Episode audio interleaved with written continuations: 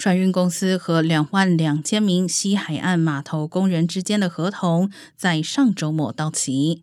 这些港口处理美国近百分之四十的进口货物。从加州到华盛顿州的港口工人仍在与资方就新合约进行谈判。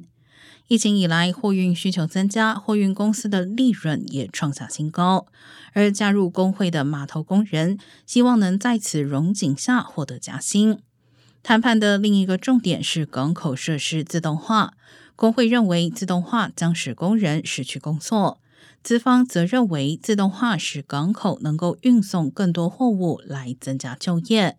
谈判双方都有意避免罢工，以免重创已经因为通胀飙升和供应链问题而承压的经济。